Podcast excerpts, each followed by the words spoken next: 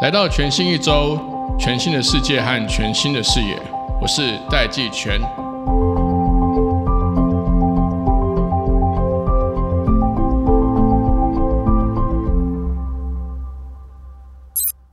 全新一周的听众朋友，大家好，我是戴季全。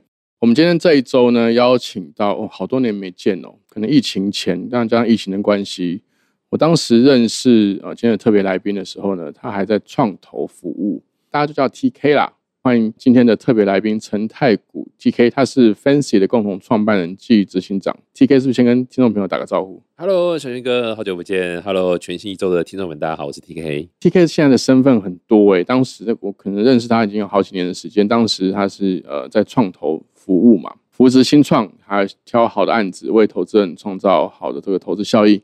但是呢，现在据说这个圈内都大家都公认。他是我们台湾新创圈的颜值担当。哎呦，哇塞，果然事前塞五百块是有效果的。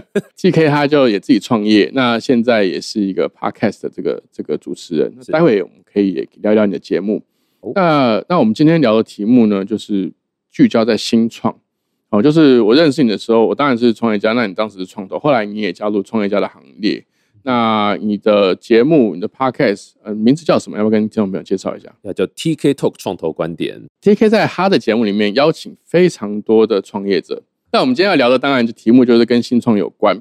那我先跟听众朋友做一个呃简单的背景的说明。根据多个这个数据统计啊，美国目前的 GDP 占比，新经济概念相关的，大约就占了二十到三十趴。从这个呃投资或股市的这个市值占比来看的话，中国大陆、香港的新经济概念股市值占他们的整体股市市值分别是十五 percent，香港是二十五 percent。那如果我们看韩国、日本、荷兰、英国等等其他也积极的在发展这个新经济，就新创经济，他们的新经济的概念股占他们的股市的市值占比也都在十趴以上。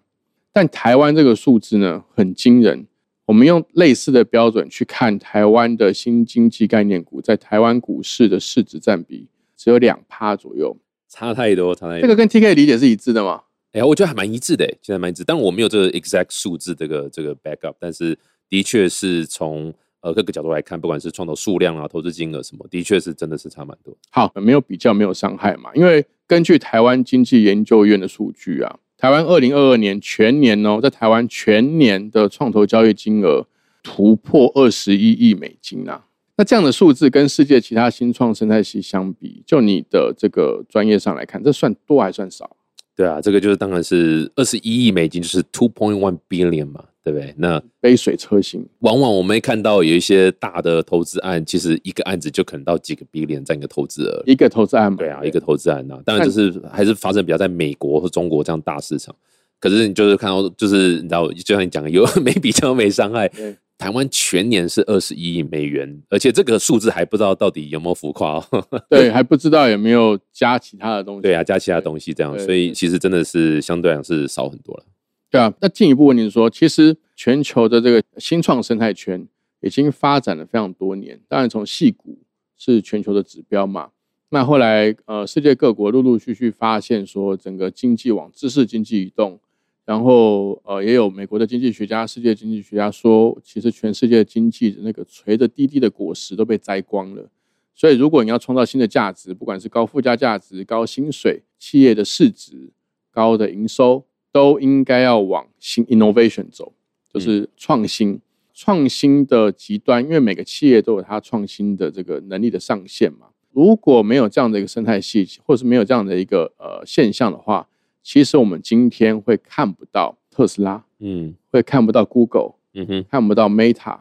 新创生态系的这个发展指标是很成熟的东西。通常我们会看每年的创投的加速，就是一个经济体。它这个经济体里面，它的创投到底有几家？包含国际创投的加速，也会看每年的投资总金额。像我们刚刚讲的那个台湾，就是二零二二年才突破二十一亿美元而已。还有被投资的新创团队数。那 T K，你你感觉或者是你的经验，这些年在创业圈呢？你认为台湾的整体状况大概是怎么样？其实政府的确是有想花心思在这一块了。对，但是老实讲，就真的是这也不是我说啊，就大家也都这样讲，就是大家都在进步，大家都在往前跑。可是其他人可能是呃每秒这个二十公里的速度在跑，我们是每秒五公尺的速度在跑。虽然都前进，可我们速度真的是慢到一个非常哦，我懂你意思。所以你讲的这两个描述是没有冲突的，嗯，就是看起来有在蓬勃发展，可是可能台湾的资金流动或资金的开放程度，甚至跟国际资金的接轨程度，还是比较接近一滩死水。嗯，台湾是水泥，也就是说慢到几乎没有动。T K 讲的并不夸张。在国际市场上，常常会有一句话，就是没有好的创投是不会有好的新创了。如果特斯拉是在台湾创办，嗯，如果 Google 是在台湾创办，甚至现在 Amazon 哦，全球市值可能第一、第二，在台湾创办，NVIDIA 在台湾创办，他们在前面十几年都还在赔钱的时候，我们的股市、我们的资本市场会给他什么评价？嗯，他们就是说，哎，你什么时候才可以有营收啊？嗯。你怎么现在起来吧？你看，对，现在怎么还在赔钱呢？对呀。好，那接下来我想要跟 T 讨论是说，这个是我们从经济的这个角度来看，像台湾的 GDP 啊，在全球我们算一百九十一个经济体中排名是第二十一名。根据去年的数字啊，你觉得我们的新创生态系排名第几？哎，我还真的不晓得哎。这个当然有很不同的 ranking 的方式嘛。我去年看到一份报告，它的这个新创生态系是以城市以都市为单位，他讲的是 startup ecosystem，排名第四十五，落后墨西哥，台北排名第四十五。哦哦，这个还是去年的数字哦。那其他的就不用讲。那另外一个点是东京啊，东京在十年前是没有进前十名的，嗯，但也排进来了。就 TK 你的投资的这个经验，还有看这个新创的这些公司，你这里感觉亚洲有哪些主要的新创的生态系？让我还是印象一直都很深刻，就新加坡了。新加坡对，因为新加坡真的是很认清楚，知道自己就是一个小国。对，然后他就是没有资源。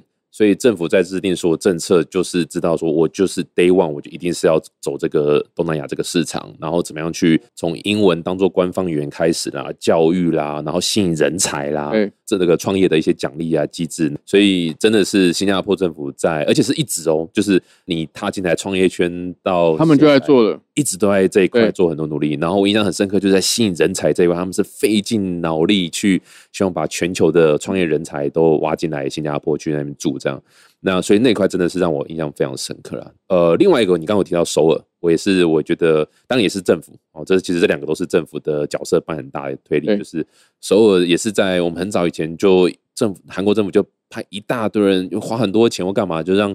一堆这个新创的公司到海外参展啊，然后去跟海外的 VC 交流啊，政府单位也都自己在外面去跟海外的 VC 建关系，希望他们可以投资韩国的这个团队啊什么之类的。那怎么让韩国团队东西可以卖到国外？所以其实，在一路上走来，因为我带过 VC，有戏谷的 VC，有台湾的 VC。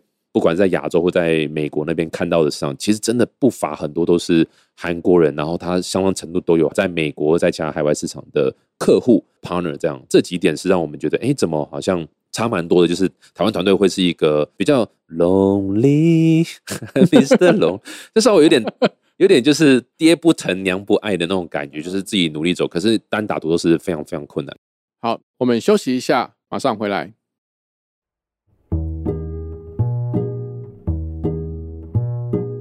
我们特别为全新一周关心台湾科技产业发展，同时也非常关心孩子们教育的听众朋友们，介绍由国科会主办，将在十月三十日到十一月三日，为期五天的科学环岛之旅的二零二三台湾科普环岛列车活动。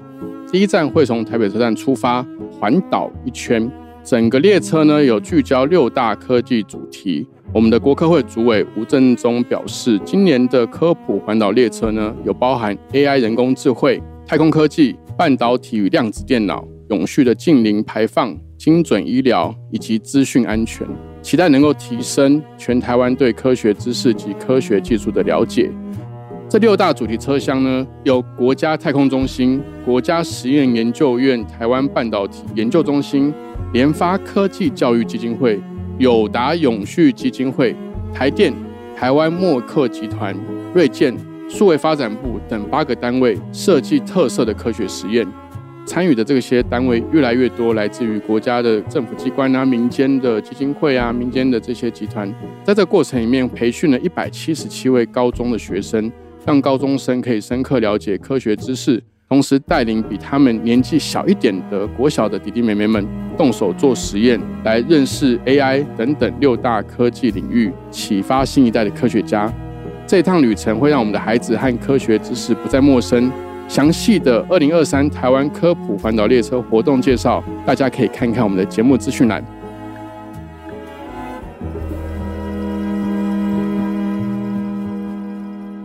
好，我们继续回到节目。刚刚提到这些成功的这些生态系，第一个是说，可能整个社会对于自己的定位是有很清楚认知的。嗯，戏谷当然它就有很大的 home market 嘛，就美国嘛。像新加坡，它的首先的定位就知道自己是小国，嗯哼，一定不是吸引国际资金，说，哎，你来投资新加坡的 startup，嗯，不绝对，然后就可以去满足新加坡市场，对，绝对不可能，绝对不可能。I will fuck off，对，所以它不是这样设定，但是它又能够吸引国际的创投来，那当然就会吸引国际的人才，因为国际的创投一定是投国际的，这个新创公司嘛，嗯，所以这些国际的新创公司，也就是说，它在新加坡，它瞄准的一定不是只有新加坡市场啊。所以，他从政府对自己国家或市场的定位，还有他瞄准的市场的大小，以及需要哪一些资金、专业的资金、专业的创投可以进来，去带来或投资这些好的国际人才。去创造一个好的新创团队，去对世世界上 worldwide 去提供服务嘛？嗯哼，其实以色列好像是不是也是类似的？以色列也是，只是以色列我自己感觉有点比较难进去了，因为以色列本身的这个特色非常的强的这个强，尤其他们在军事啊、科技、军事科技这一块是非常非常强，所以。感觉好像大部分的钱都是在那一块比较多这样，但他们也是一个很成功的这个。哦，非常，我觉得以色列最让我也是 surprise，就是也刚刚小泉哥提到，就是他们的那个文化，对，就他们有一种创业家精神文化，就是一直到现在其实很深，就是一种就是我一定会要去 try，我一定会成功，我要自己 build 我自己的未来那种感觉。然后那那个文化是很强，其实新加坡也是嘛，就是那种就大家那个很多民族混在一起，大家互相这样子融合竞争，脑力激荡，然后就是说我们就是要征服整个整个亚洲这样，或者你到那那个区域这样。那像台湾有很多，你说刚刚讲红海、台积电，也都是我们爸爸妈妈那个年代嘛。对，那年代其实文化就是这样子啊，就是一卡皮箱去海外，然后。爱比亚江都听的歌，爱比亚加的牙嘛，然后就都是那种什么，我要出出去征服世界，爱人请在家等我。那时候都是这种歌嘛，对不对？对对对，那个文化氛围就是就是那样子。现在就是我有金项链，有 我在家躺着这样子。然后现在就是这这文化已经不太一样了，没有那种没有那种当初那种冒险精神。那我这边有两个延伸问题啊，第一个是说，其实像我新加坡的朋友，或以色列的朋友，甚至爱沙尼亚的或芬兰。芬兰、爱沙尼亚，他们也是 Day One 就是瞄准欧洲市场，他们不会说：“哎，我做这个服务是要满足爱沙尼亚。”对，肯定的。所以他们碰到的问题一定都不是他们一个人可以解决的，所以他们就会很习惯于去合作，嗯，还有去找其他人去讨论说：“哎，如果我们要做一个什么 idea，那瞄准的是欧洲市场，或瞄准的是，比如说以色列，以色列 Day One 他们所有 startup 都是要服务美国市场诶，嗯。Even 不是在美国旁边，你知道吗？对，所以他们的这个第一个特点是说，他们因为挑战的市场或者是想要发展的技术潜在 value 非常非常高，可是就 opportunity 非常非常的大，可是他们能自己的能力又很有限，所以他们会有很强的合作意识。嗯，他们如果失败了，他们会有什么下场？像台湾好像常常会弥漫的一种，就是说你如果失败了，妻离子散，家破人亡，就这些对，全部讲完了。对啊，我觉得这就是文化蛮大差，都东西方的文化蛮大差。就是我我之前在美国念书嘛，然后在这跟美国西文那边合作，呃呃，以色列我老讲我不敢确定的，但是至少在在美国那段时间非常非常的明显，就是你讲说你是连续创业家，然后之前失败。大家普遍都是非常正面，然后觉得这是一个加分。可在台湾，就是你面试你也不敢讲你之前有创业，对啊。然后你跟 VC 聊，你有时候甚至有点不太敢之前创业然后失败这样子，因为大家那种氛围就有点是哦，你你就是没成功，那你你就是 loser，那你还敢还敢来募？对对，还敢来募这样子，所以就是会有一些蛮大的差别。然后社会观感也是嘛，哦，我我做生意然后赔了一些钱然后失败。大家就啊，你这个这个不孝子啊，或者是然后家族的耻辱 这样子，对，这真的是差很多了。因为哪有人一次创业就会成功的？错，对啊，所以这个是，如果你今天都不允许犯错的话，你就只一定是做所有人做过的事情，而且是做的更更更保守。好，那我们看一下那个成功的生态系，他们会去鼓励那些连续创业家，有些成功，有些失败。他们是怎么看待这些创业家的失败经验的？他会觉得说，你一定学到了什么东西，你一定会知道说下一次要怎么 avoid 这个这个这个呃这个雷这样子。那虽然创业失败的雷有大概六千万种啊，所以多对多啦，就是失败原因太太多。可是至少说，哎，你每一次创业失败，理论上你都会学到蛮多东西，然后下一次不会再犯错。所以对于尤其是美国的投资人来讲，他会认为说，我今天投资一个连续创业家，我的风险反而比较低。他有经验，对他有经验，他知道哪些雷不能踩。再加上如果他 integrity OK，过去的失败的过程也都处理的很好，没什么问题，那代表他是一个对啊很好的人这样子，所以他会觉得哎风险更低，他就更更愿愿意投这样。失败没关系，但是 integrity 是好的。对啊，integrity 是很肯定的。其实 VC 它为什么叫 venture capital？他们的专业就是用来管理 venture，就是来就是要冒险的，就是要管理 risk，所以他们其实并不会去奢望说每个创业家一定要成功。当然，VC 有 VC 的投资策略啦，譬如说可能看好某一个技术，他可能这个技术会投很多公司；有些投法是上下游都投，他会投一一个一个产业的波段。所以不管是在哪一个环节成功了，都会带动上游跟下游。嗯他如果钱是在投资技术、投资人才上面，但是赔掉了，你就会有很多 learning、很多经验，不管是产业上面的经验，不管技术上面的发展，甚至 business model 的发展上面的经验。那第二个就是看他这个失败的经验能不能够成为下一次降低失败几率的一个养分嘛，或提高成功几率。那台湾就是对于失败看得太重。对啊，我我觉得小军哥，你刚刚讲一个重点就是呃，venture capital 是。那个风投、风投、风险投资，对，所以在美国啊或者中国这种大厂，他们真的认为这本来就是一个风险，所以他们其实没有在追求 de risk 这件事情。对，他他们当然也是要避掉风险，但是他们有在追求说我如何把风险降到最低。对对对，因为当风险降到最低，你的报酬就是更低嘛。对，所以他们的概念就是我如何在我所认知的状况下，我的 checklist go go go 情况下，我要去想办法找到这个现在未知性很大，哦，他之后报酬是很高的哦，他就是要做的，因为。别人给他钱，可能五 percent 的所谓的 alternative 的的那个钱嘛，所以他们不会要风投说，哎，你你要给我赚那个三趴五趴的利息，对啊，我要就是三倍五倍三百趴，对，百趴的东西，对对对。所以如果今天 VC 他投的是，我跟他跟 LP 讲说，我帮你找到一个很棒哦，没有风险哦，那他会被打，他会打。跟台湾相反，台湾的 VC 哪有钱是 LP，LP 可能是这个银行的钱，或是保险公司的钱，或是其他政府的钱。这个氛围下，他们要的不是。三倍五倍东西，他们要是安全保守，所以台湾 VC 也有时候帮他们说点话，就他们也很难真的去投高风险高报酬，因为他们 LP 也不希望他们这样做。那我问你，我们如果要让台湾的这个生态系做得更好，我们要让台湾的新创生态系做得更好，我们可以做哪些事情啊？或者是不会是我们把那些国际创投找来问，找来了解？其实我听起来，因为这个事情其实东京、新加坡都做过嘛。嗯，其实我们台湾也不需要自己发明啊，我们至少跟他们看齐。就是看一下他们看的标准是什么。我们如果自己还需要学习，通常就是先找一个会的人进来，我们再跟他学嘛。那是不是先想办法先说服几个国际创投先进来？当然我们要一定有很多东西要调整啦。对，以他的这个 model 为准，我们看我们哪些东西需要调整。对，这样会不会对台湾的这个这个新创生态系会有帮助？对啊，我自己是蛮市侩的啦，就是我觉得钱可以解决很多问题。对，对你如果今天有办法引进国外创投进来。然后同时刺激国内的这些呃 LP 啦，或者是 VC 去真的去投新创，然后承担风险。这个东西要是能够做起来，透过政府的政策或是补助，或是 whatever 的方式，因为其实台积电就是这样子出来。对啊，在当初我还没出生的时候，赶快补这一句。那时候国家就是给很多，哎，台湾 VC，我记得小袁跟你讲过嘛，台湾的 VC 在以前三十年前是很蓬勃的，很蓬勃的，而且是其他国家会抄台湾 VC，没错，新加坡那时候抄台湾，对，抄台湾，台湾的金融系统啊，台湾的 VC 啊，新加坡当时抄台湾，对，所以就是因为政府那时候有很多刺激政策，很多奖励基金，他们认为要做呃半导体啊，或者要支持这个产业这样。那那现在其实状况也是，如果说今天做所谓新媒体或者所谓的新知识经济是是政府认可的。真的要想办法去把这块花点时间去把这块做起来。目前老实讲，我感觉是没有啦。现在就是哦，什么政策松绑或什么都是就是反正哦，有人来炒我就给这样子，我做一点做一点，对，做一点做一点，但是没有一个方向，没有一个目标。如果今天是这样的话，哎，其实把那过去那一套搬下来，做一点时事语境的改变一下，让钱钱能够进来。我觉得钱进来啊，真的就可以改变很多很多事情。嗯嗯嗯，这这我真的觉得是第一，或是如果真的整做件事情，这件事情是必须要做的。假设刚刚那些条件都是大环境面的，我们想办法去解决。作为一个创业家，你觉得在台湾创业，你觉得什么样的创业者是一个好的创业者？我觉得 integrity 还是很重要了，integrity 最重要。对对对，因为其实老实讲。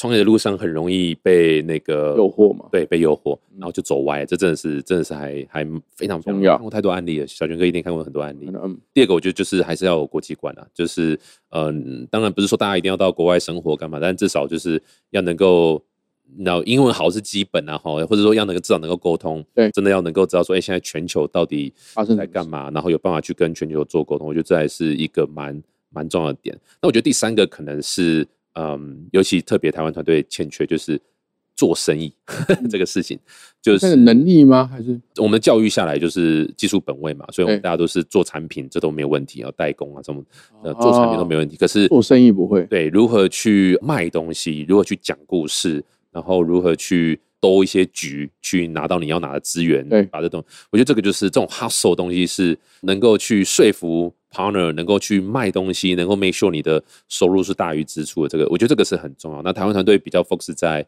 我如果做产品，产品做做很好，做很好，做很好。可是哎，我要怎么卖？我定价要怎么定？我要 build 一个生态系，可以卖的更多，这个还是缺乏这样。所以对啊，我觉得如果这这个有顾到的话，就觉得真的蛮厉害的。好像也不是只有创业者啊，好的一个 team player，嗯。好像也都是同样的事情嘛。就第一个，你一定 integrity 要好嘛。嗯嗯，integrity 要好，就是说别人才会相信你。有时候也许是一个案子，有时候也许是一个作品，你失败或是失误难免。但如果你因为受一些诱惑啊，你让跟你合作的人不相信你这个人，这个是很麻烦的事情。差赛了。所以 integrity 这个事情，如果说我们我们的问题把它稍微转换成我们如何让自己变成一个更好的创业者，是不是 integrity 最好是从小，或者是你还没创业前？是不是就看看别人犯哪些错，然后不要犯那些错？譬如说，可能呃，你知道，就是投资人的钱，你可能没有去好好的管理，或者好好的去做资金的配置，然后你的账可能记得不清不楚。财务观念这一块，其实就很多创业家就跟我们是技术本位，所以财务这一块就有时候不懂。然后不懂账就整个乱掉，然后就就就没做，然后后来发现哇这乱了，他就啊算了，我也不想去弄了。那这个就 integrity 就不是很好，因为其实你拿别人钱是很大的责任，人家辛苦赚来的，所以你就是要想办法一分一毫都要记录清楚，就要告对啊告他。所以这个是这我觉得还蛮 care 的点。那国际观其实就是让自己能够了解市场的动态，寻找机会啦，甚至还包含跟其他人合作的能力嘛。对，因为其实我觉得台湾要跟国外合作是是蛮容易的。就是台湾的地理位置也好，或者文化，海外是我觉得是接受度是高的。你知道谈生意就这样，就是有时候还是要一定要聊嘛。啊，如果你聊都有点不知道怎么聊，然后有有一搭没一搭，然后连话都讲不清楚，那就很难啊，对啊。所以这真的是国际观会有办法带起来。如果团队可以再有一些不同呃国籍的人，哇，我觉得那更棒。你的产品设计上或是运作上会会更好。这这个就看大家团队发展的阶段不同了。对。看你是不是要开始扩展市场或什么，但是我觉得你至少 founder 或者是一开始的 kernel team 要有这个 sense 嘛。那最后那个做生意，如果说要我们要培养我们做生意的能力，你会有什么建议？哇，这真的不容易，因为老讲我自己也在学啊，对我自己还在还在学怎么那个做生意这一块这样。但我我觉得可能就是勇敢的去收费，就是大家某种程度上都会觉得说啊，一开始做出来第一批。我都不要收费，我去测试状况什么样的。但其实你测试再好，如果它是不用收费，它其实测试的效效果就打折蛮多的。所以呃，勇敢的去收费，勇敢去要钱。因为如果这个 user 连收个五百块、一千块，他都不要，那对啊，再怎么样，他一毛都不愿意花。即使十块钱都可以知道说他到底你有没有在解决一个 real problem。这样勇敢的去收费，就是说，当你想完整个 business model，想完你的这个 value 点，你总是要有一个哲学上叫 reality check。